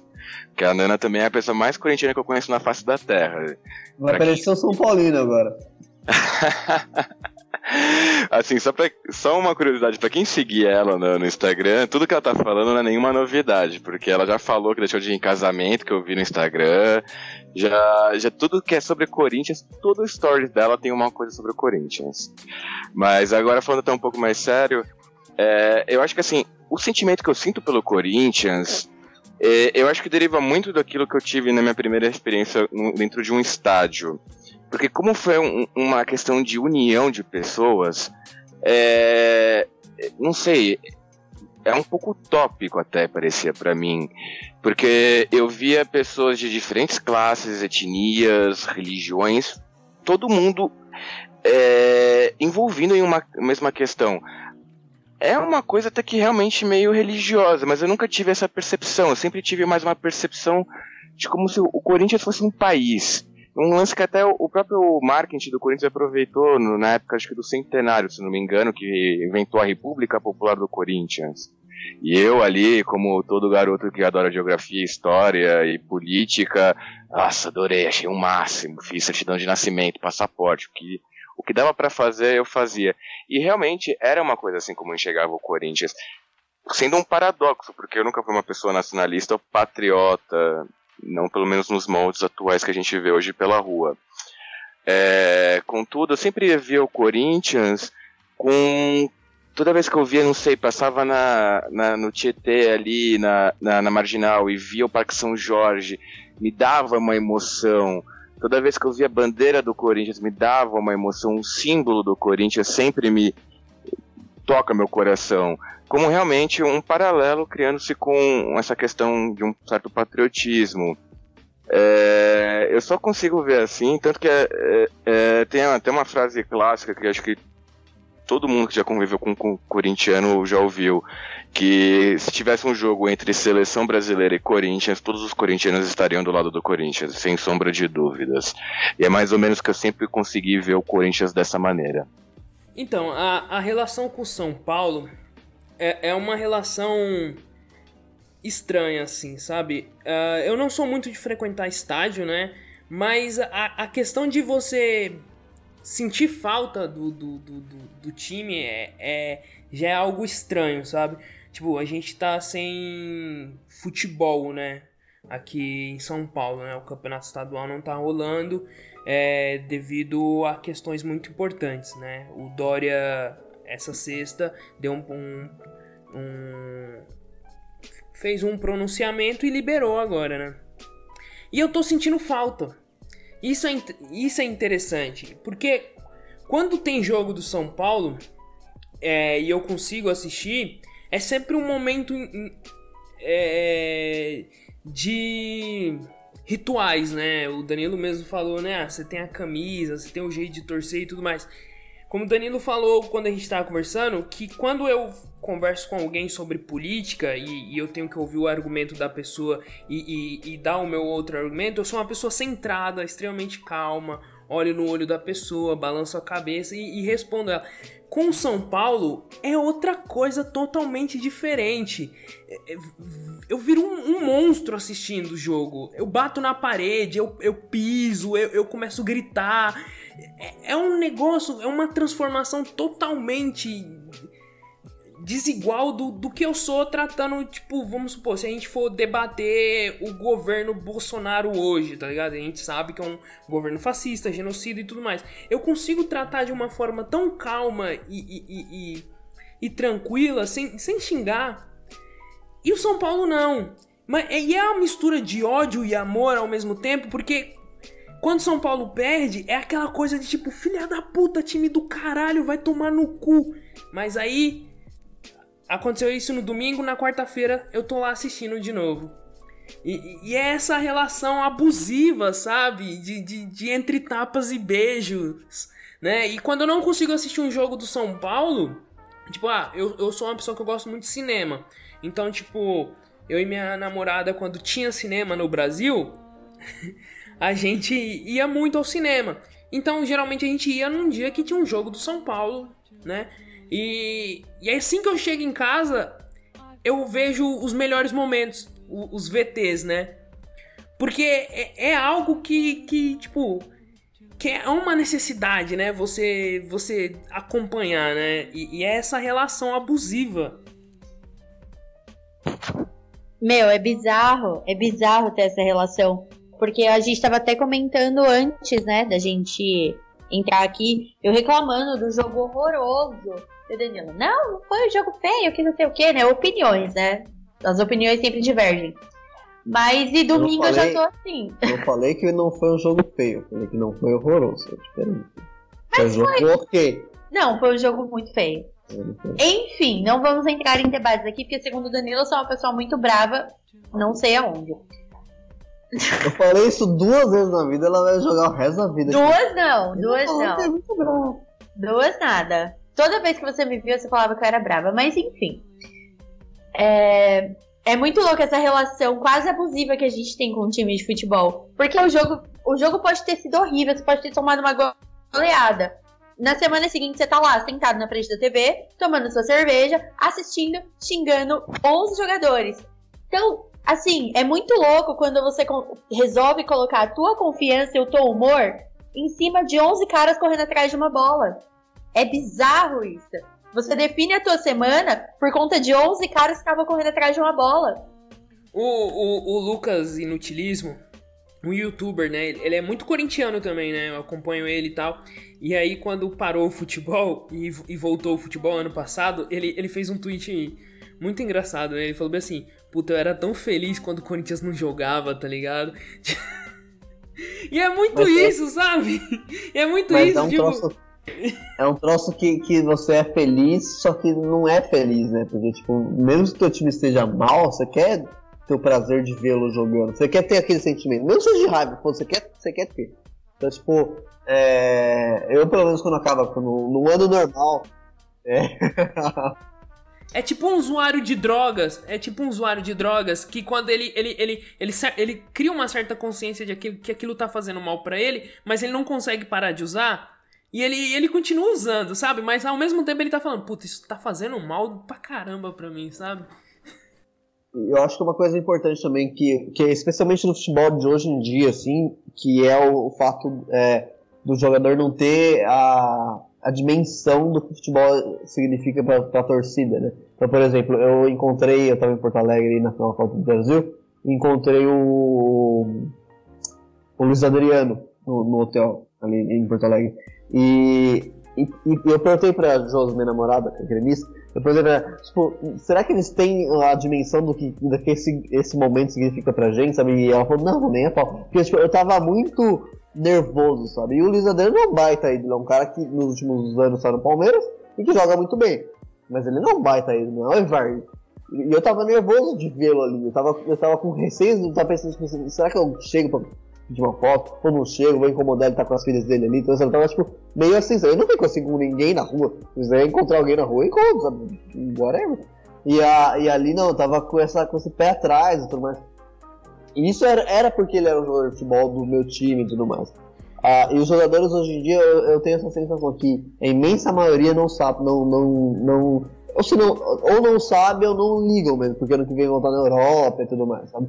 É, eu acho isso um troço um pouco complicado. Mas um ou outro sabe, tipo o Fernando Prazo, um ou outro sabe a importância do, da torcida. Mesmo os jogadores que a gente não gosta, assim, eu não gosto de Mel. Mas ele é um cara que sabe a importância que a torcida do Palmeiras tem pra ele, sabe? Mesmo que seja um cara bolsonarista, Fagner do Corinthians, um cara bolsonarista também. Mas ele sabe a importância que o, que o corintiano tem pra ele, respeita isso, né? Então, apesar de, né, no, gostar do Bolsonaro, são pessoas que entendem. Mas a imensa maioria, inclusive acho que a, que a galera, os jogadores mais jovens, não se importam muito. Isso é uma coisa doída, assim, né? Eu sinto isso com o Luciano também no São Paulo. Eu, eu, eu, eu percebo o quanto o Luciano gosta do São Paulo e, e, e percebe o quanto ele é importante, né, pra, pra, pro torcedor São Paulino, né?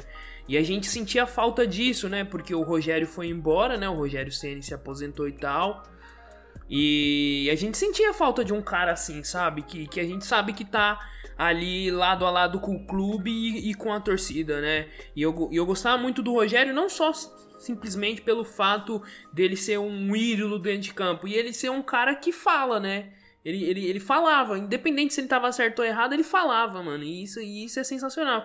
E eu sinto isso no. Quando o Danilo me convidou para fazer é, participar desse podcast, é, porque ele me convidou falando que ia ser sobre essa questão do sentimento, torcida, do futebol. E eu falei para ele que não achava que eu podia ser a pessoa mais indicada a participar do podcast. Claro, eu gosto de futebol, mas eu não acho que eu não sou como a Ariana que entende. É, ela é uma acadêmica historiadora do futebol fantástica. Eu admiro muito ela por isso. Mas é, logo em seguida que eu falei isso pro Danilo, é, eu já comecei a dar um, bando de, um monte de exemplos de como é, esse sentimento do torcedor ele passa do âmbito emocional e entra no âmbito é, do país. É, quando eu digo país, eu digo no âmbito sociopolítico, econômico e religioso. É, só para começar, que eu acho que é interessante, é, até para começar, é o, justamente um caso bem clássico que acho que todo brasileiro, todo, qualquer pessoa do mundo que gosta de futebol conhece o clássico entre Real Madrid e Barcelona. Só que muitas pessoas é, não entendem, ou, ou desconhecem, melhor dizendo, a história que vem por trás desse clássico. É, isso, para isso você teria que entender um pouco até a questão mesmo da formação do Estado espanhol, que eram dois reinos, o reino de Castelo, o reino de Aragão, onde se falava a língua castelhana, e o catalão, e isso, é, claro, foi ali onde foi a união entre os reis católicos, entre Isabela e o rei Fernando, que é, é, essa divisão, é, é, por mais incrível que pareça, ela vai continuar perdurando até os dias de hoje. E ela vai ter o seu ápice nessa rixa entre ambas as coroas na época do, do governo fascista do Franco é fascista sim, não, não tem. Isso não dá para ficar discutindo. É fascista, ele se assumia de fascista, depois maquiou, falando que era católico. Era fascista. Ele usava os símbolos fascistas, saudações fascistas e tudo mais. E que, por exemplo, é, dentro do governo Franco havia uma política é, de nacionalização de uma cultura única espanhola é, posta a partir é, do castelhano da língua castelhana, da cultura castelhana. E o Barcelona, por exemplo, veio surgindo justamente nesse contexto de oposição às políticas do Franco. Uh, só um parênteses, para quem nunca reparou, o Real Madrid ele não é real à toa. Ele não tem aquela coroa em cima do, do escudo deles à toa. Porque eles estavam ligados com o governo franco, que apesar de ser uma república, é, um, um, governo ditatorial, ainda assim se decretava monarquia. O rei Juan Carlos ele já era um pupilo do Franco, que depois ele vai romper nos anos 70, né, com a morte do Franco e com a redemocratização da Espanha. É, mas, de qualquer forma, ele já tinha esse título real. Ele simbolizava o, o governo franco. Nessa vai vir figuras como até mesmo o Puskas, que é que todo mundo conhece pelo troféu Puskas. Ele era húngaro, joga, ele era, jogava e defendia pela, pela seleção húngara, mas eram raros casos onde jogadores da Europa é, Oriental, do leste europeu, da cortina de ferro, que, né, que se vivia na época ainda da Guerra Fria, do comunismo, foi jogar num, num time da Europa Ocidental. E depois ainda chegou a defender a seleção espanhola, acho que não me engano, nos anos 60. Aí eu já não vou conseguir falar com tanta propriedade. Mas depois disso, que vem esse Real, que representa Madrid, a centralização do governo espanhol, o Barcelona vai surgir justamente como um contraponto a essa política franquista. Tanto que uh, acho que boa parte daqui, uh, qualquer pessoa que gosta de futebol já tenha visto do Camp Nou, tem aquela frase clássica e que em, está em catalão: mais que um clube. A tradução óbvia, mais que um clube, porque Barcelona não representava apenas um time de futebol, apenas uma equipe de futebol com a ideia de um clube. Não, ele defendia a idade catalã a identidade catalã, perdão. Ela defendia o uso da língua catalã. Então ela realmente surgia como esse contraponto a, a, a um governo franquista e que se permaneceu ainda mesmo depois durante uh, o, o, fim do governo do Franco, com a democratização da Espanha. E, aí eu vou chegar num, num ponto em que eu, eu até vou acabar acho que, emitindo umas certas opiniões mais contraditórias, mas é, depois de um tempo o Barcelona acho que já começou a perder um pouco disso, e não perdeu completamente, acho que começou a virar um time mais daquela questão do futebol moderno, é, que é eu, Danilo, eu, a Ariana acho que não conversamos muito sobre isso, mas acho que ela também se opõe muito ao futebol moderno, depois, é, acho que sim, e ele depois já vai começar a se vender, vai ter aquela coisa dos patrocínios, mas até 15 anos atrás, o Barcelona não tinha nem sequer um patrocinador na camisa deles. E o último episódio que eu me lembro sobre essa questão catalã foi logo depois daquele plebiscito que houve recentemente com o Harry Potter catalão, que era o, o governador da, da, província da Catalunha, não vou me lembrar agora o nome dele, onde é, depois daquele episódio que teve da, da do plebiscito, é, é, foi toda aquela é, aqueles episódios de violência é, consequentes ao plebiscito.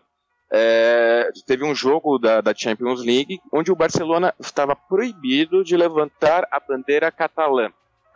Que era é, não a bandeira em si, é, que é utilizada no governo atualmente da, da Catalunha, mas sim a bandeira, se não me engano, eles chamam de estrelhada, que é aquela bandeira com triângulo azul e uma, e uma estrela branca, ou a versão até mais da, da esquerda, que é, é um triângulo amarelo com a estrela vermelha.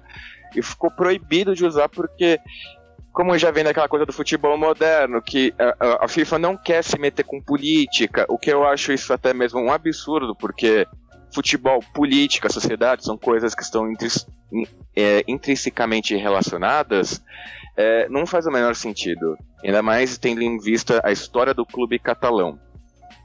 É, isso é um bom exemplo que a gente consegue ver de como a questão política de um país e o futebol se atrelam. Mas um exemplo eu acho que é até que, que consegue exemplificar melhor isso, que abrange mais outros é, âmbitos, seria o caso que eu até comentei com, com, com Danilo, que foi sobre o, um dos derbys mais importantes que se tem na Europa e um dos mais antigos, que se chama The Old Firm, que é entre o Rangers e o Celtic de Glasgow, na Escócia.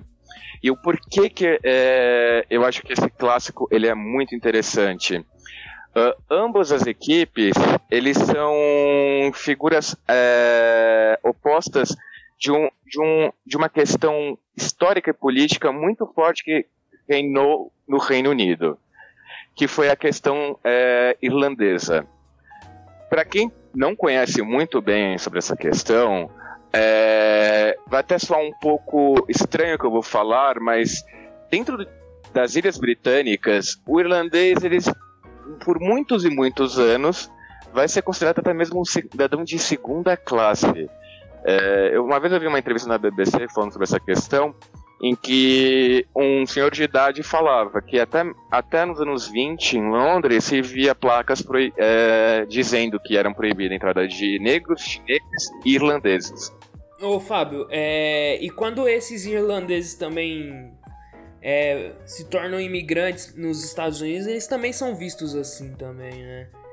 São, sem dúvida, mas é, é, que aí já no caso ele vai entrar naquela questão mesmo do imigrante. Que aí o imigrante vai ter essa visão com o irlandês, vai ter essa visão com o italiano, vai ter essa visão com os vários os povos que vão imigrar. O irlandês eu acho que vai ser um pouco diferente, até porque o irlandês se encaixa naquela questão do WASP, que é White Anglo-Saxon Protestant, que é branco.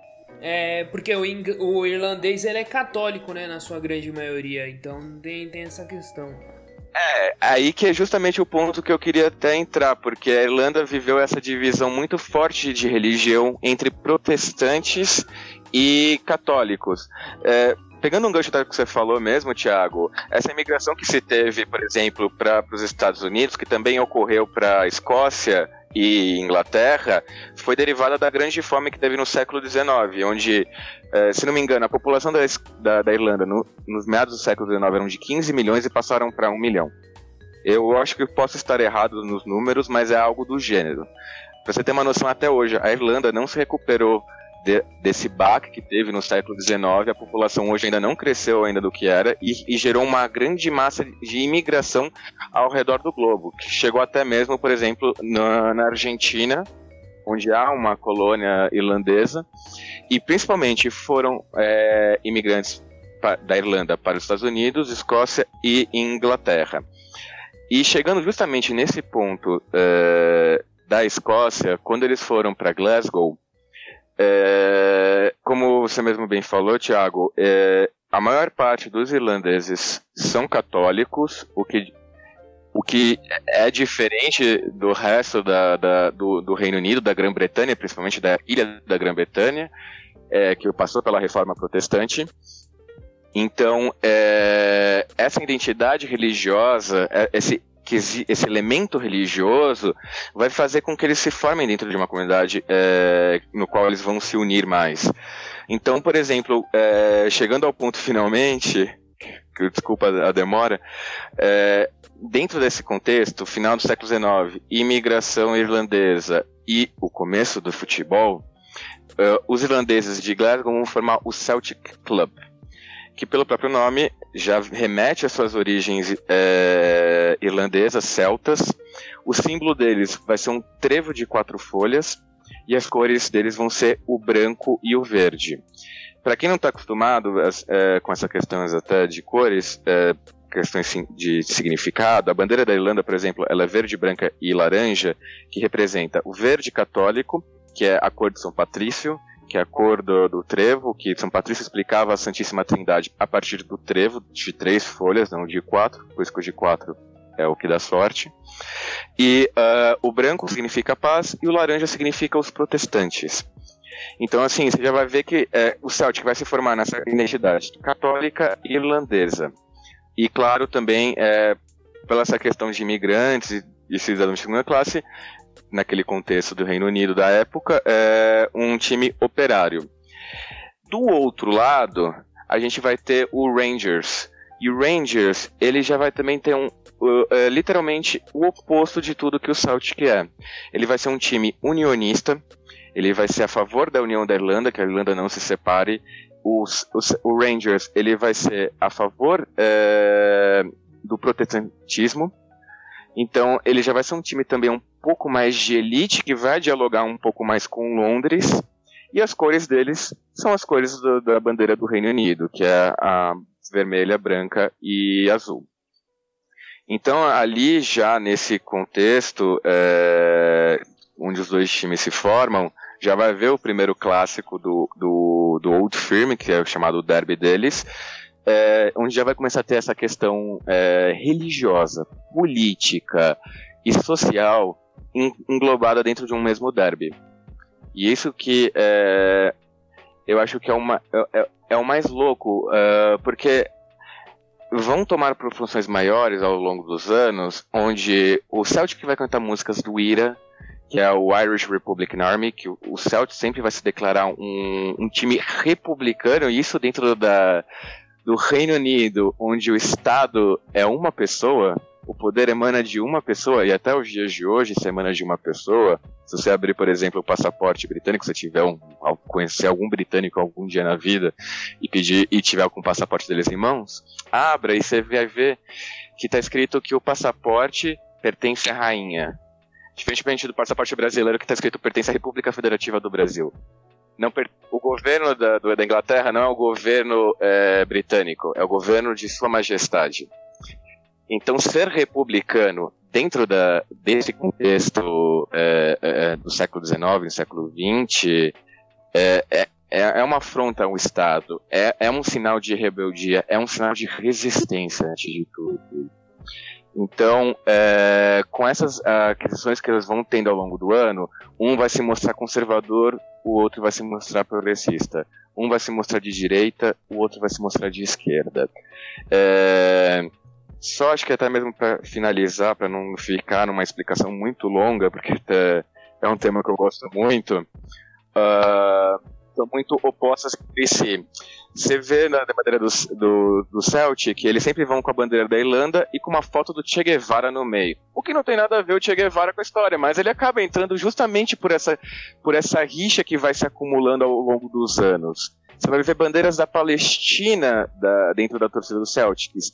E dentro da, da torcida do Rangers, você vai ver bandeiras unionistas, que é a bandeira de Ulster, que é a bandeira que representava a Irlanda do Norte, mas acabou deixando de ser usada porque realmente estava ligada mais com essa questão protestante, que é aquela bandeira com a estrela é, de seis pontas com uma mão vermelha. E essa, essa é a bandeira que representa os pró-unionistas. você vai ver bandeiras do, do Reino Unido e você vai ver fotos da Rainha Elizabeth. Um pouco estranho a gente imaginar que a gente vai ver uma foto de um, de um monarca numa torcida organizada. Ainda mais uma torcida dos hooligans. E do outro lado você vai ver o Celtics com um cara saindo vestido de papa, vai ver foto do Francisco. Então, assim, já vão sabendo que não é só o São Lourenço que tem foto do papa, o Celtics também tem. É, eu, eu queria. Assim, eu achei a fala do, Fábio incrível, eu, eu fiquei muito feliz de, de tê-lo trazido, de, de, ele aceitar, mas principalmente por causa desse ponto específico que o, que o Fábio manja muito dessas questões e sempre foi muito bom ouvi-lo falar sobre isso. E aqui no podcast, obviamente, também. É, mas também que esse ponto especificamente, nós trouxemos a, as nossas experiências individuais, né? Então, a minha experiência, a experiência da Jéssica, a experiência da Dana, do Fábio, do Thiago, etc. E quando muito das nossas famílias, mais o que nos rodeia, mas essas questões que o Fábio trouxe são questões de, de um povo, né? de, de, alguns povos. Né? Então, é algo que quando o futebol se mistura com a construção histórica de uma população, de um grupo social, tudo mais. Então é algo, ao, ao meu ver, muito bonito, assim. E, e é, é, algo que, que nós, eu vou propor para o grupo aqui, é, que a gente devia fazer um, um, episódio só sobre isso, porque tem exemplos do, do, do Corinthians, por exemplo, tem exemplos do, do, do, Palestino ali no Chile, tem exemplos ao longo de todo o mundo, obviamente, além desses dois é, exemplos que o Fábio trouxe. Então é algo que a mim me apaixona bastante debater sobre isso, mas que merece uma, uma análise mais aprofundada num episódio só sobre isso. Acho que seria bem, bem legal. Né?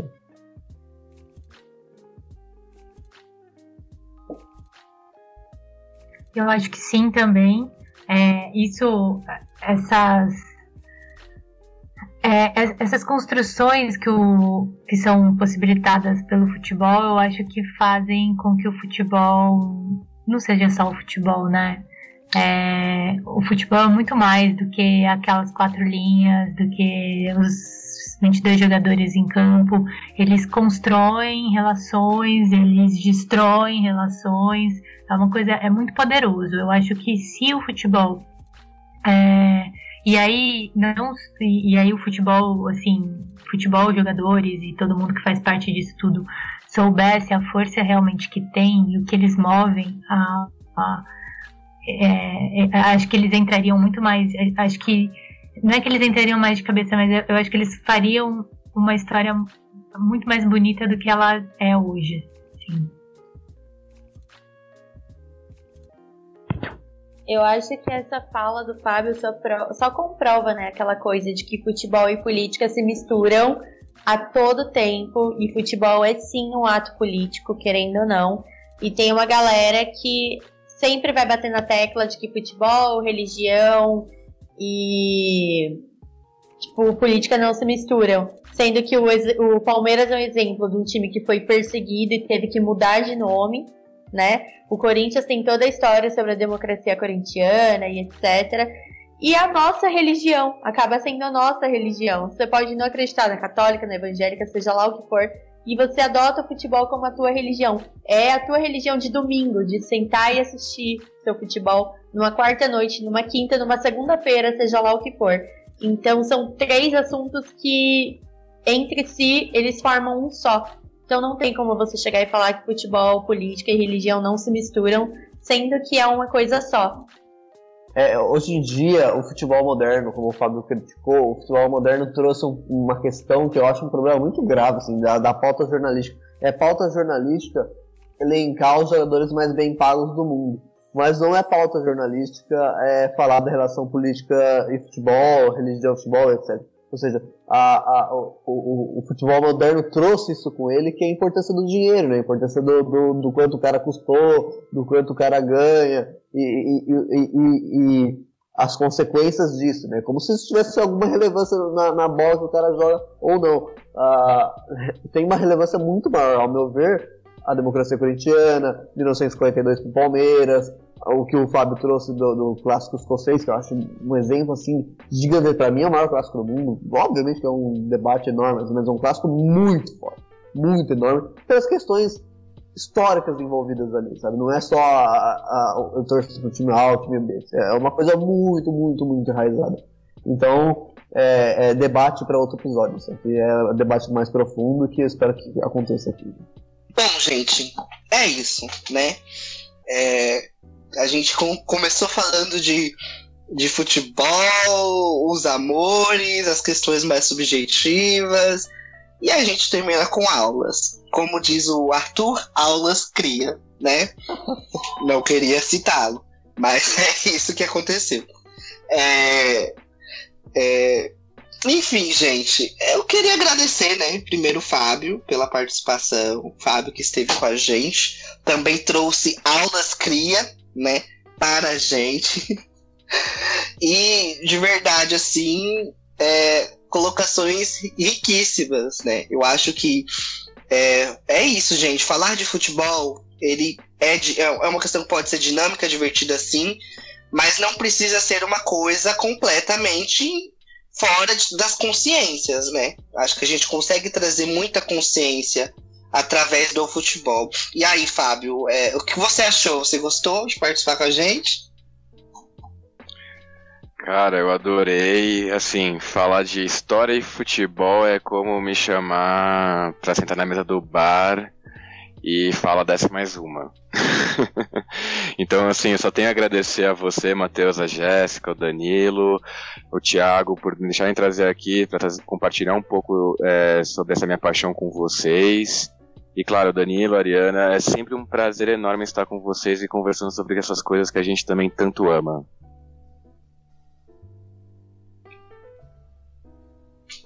Aulas cria, né? Eu vou terminar esse episódio falando isso, gente. Não é nem por mal, mas é porque é um leve deboche, eu sou muito debochado, assim. mas enfim, é isso, gente. Quero agradecer ao Danilo, Jéssica, a Nana, tá? Nossa roda fixa nesse maravilhoso podcast. E aí, gente, o que vocês acharam da roda de hoje? Vocês gostaram? E aí, como é que foi? Um, um dos episódios que eu mais gostei de, de gravar. Desde Sem o início dúvidas. Não, não só do, desse quadro, desde o início do podcast. Sem dúvidas, um dos melhores episódios. Ah, eu achei uma delícia também. Muito bom. Realmente, gente, esse episódio ele ficou muito legal. Episódio muito dinâmico, com, com a riqueza de informações e, e consciências e, e memórias afetivas muito forte. Então, queria agradecer a vocês, agradecer aos nossos ouvintes, lembrar aos nossos ouvintes que nós temos vários episódios postados nas principais plataformas de streaming, de música, por aí, tá? Apple Podcasts, Google Podcasts, Spotify, Deezer. É, nós temos mais de duas mil horas de, de, de conteúdos aí, então vocês podem visitar, né? E é bom que visitem, né? Nos dê um engajamento. Entrem lá nas nossas redes sociais, vai lá no, no, no Instagram, arroba entre prosas e divagações, tá? E é isso, gente. É, a gente vai encerrar aqui. Lembrando que nós teremos mais rodas de conversa, nós teremos mais episódios, nós teremos mais conteúdo. Então, pelo amor de Deus, gente, nos acompanhem. Nos acompanhem, que quanto melhor, quanto mais vocês acompanham a gente, mas vocês vão poder dar pitacos, né? Quem sabe algum dia a gente não possa ter algum tema que vocês sugiram. Então entra nas redes sociais, comentem, vão sugerindo aí é, os temas e a gente vai falando, tá bom? Já agradeci ao Fábio, já agradeci a nossa roda, vou agradecer ao Thiago, nosso editor, né? Thiago que está ali e que também precisa ir, né, Thiago? É, eu preciso ir aí, pessoal. Tem um compromisso aí. Gostei muito de gravar sobre o episódio, apesar das, das piadinhas que eu senti mal por isso, né? Essas piadinhas ofensivas do Danilo, que ele fica falando, é, até parece São Paulino, até parece São Paulo. Me senti extremamente ofendido, né? É... Mas é isso, gostei muito de gravar esse episódio e tal. E tamo aí, né? Três mundial é, não é pra qualquer um, não, né? Se tivesse virado o corintiano. finalizar se, com isso. Se tivesse virado o corintiano em 2005, eu não ia te zoar. Tanto. É isso, né, gente? Depois a gente emite uma notinha de repúdio. Eu acho que isso resolve tudo, né? Notas assim, de repúdio, elas resolvem tudo né, no Brasil. Né? Você poderia abrir o impeachment? Poderia, mas o que é um impeachment perto de uma nota de repúdio, não é mesmo? É assim que a gente se despede, gente, dessa conversa. Sigam a gente nas redes sociais, tá? Olhem lá o conteúdo que a gente tem e até logo, gente. Tchau pra vocês. Tchau, gente. ciao ciao So they let you tote that record player down there, huh? Singing. Yeah. That's the beauty of music.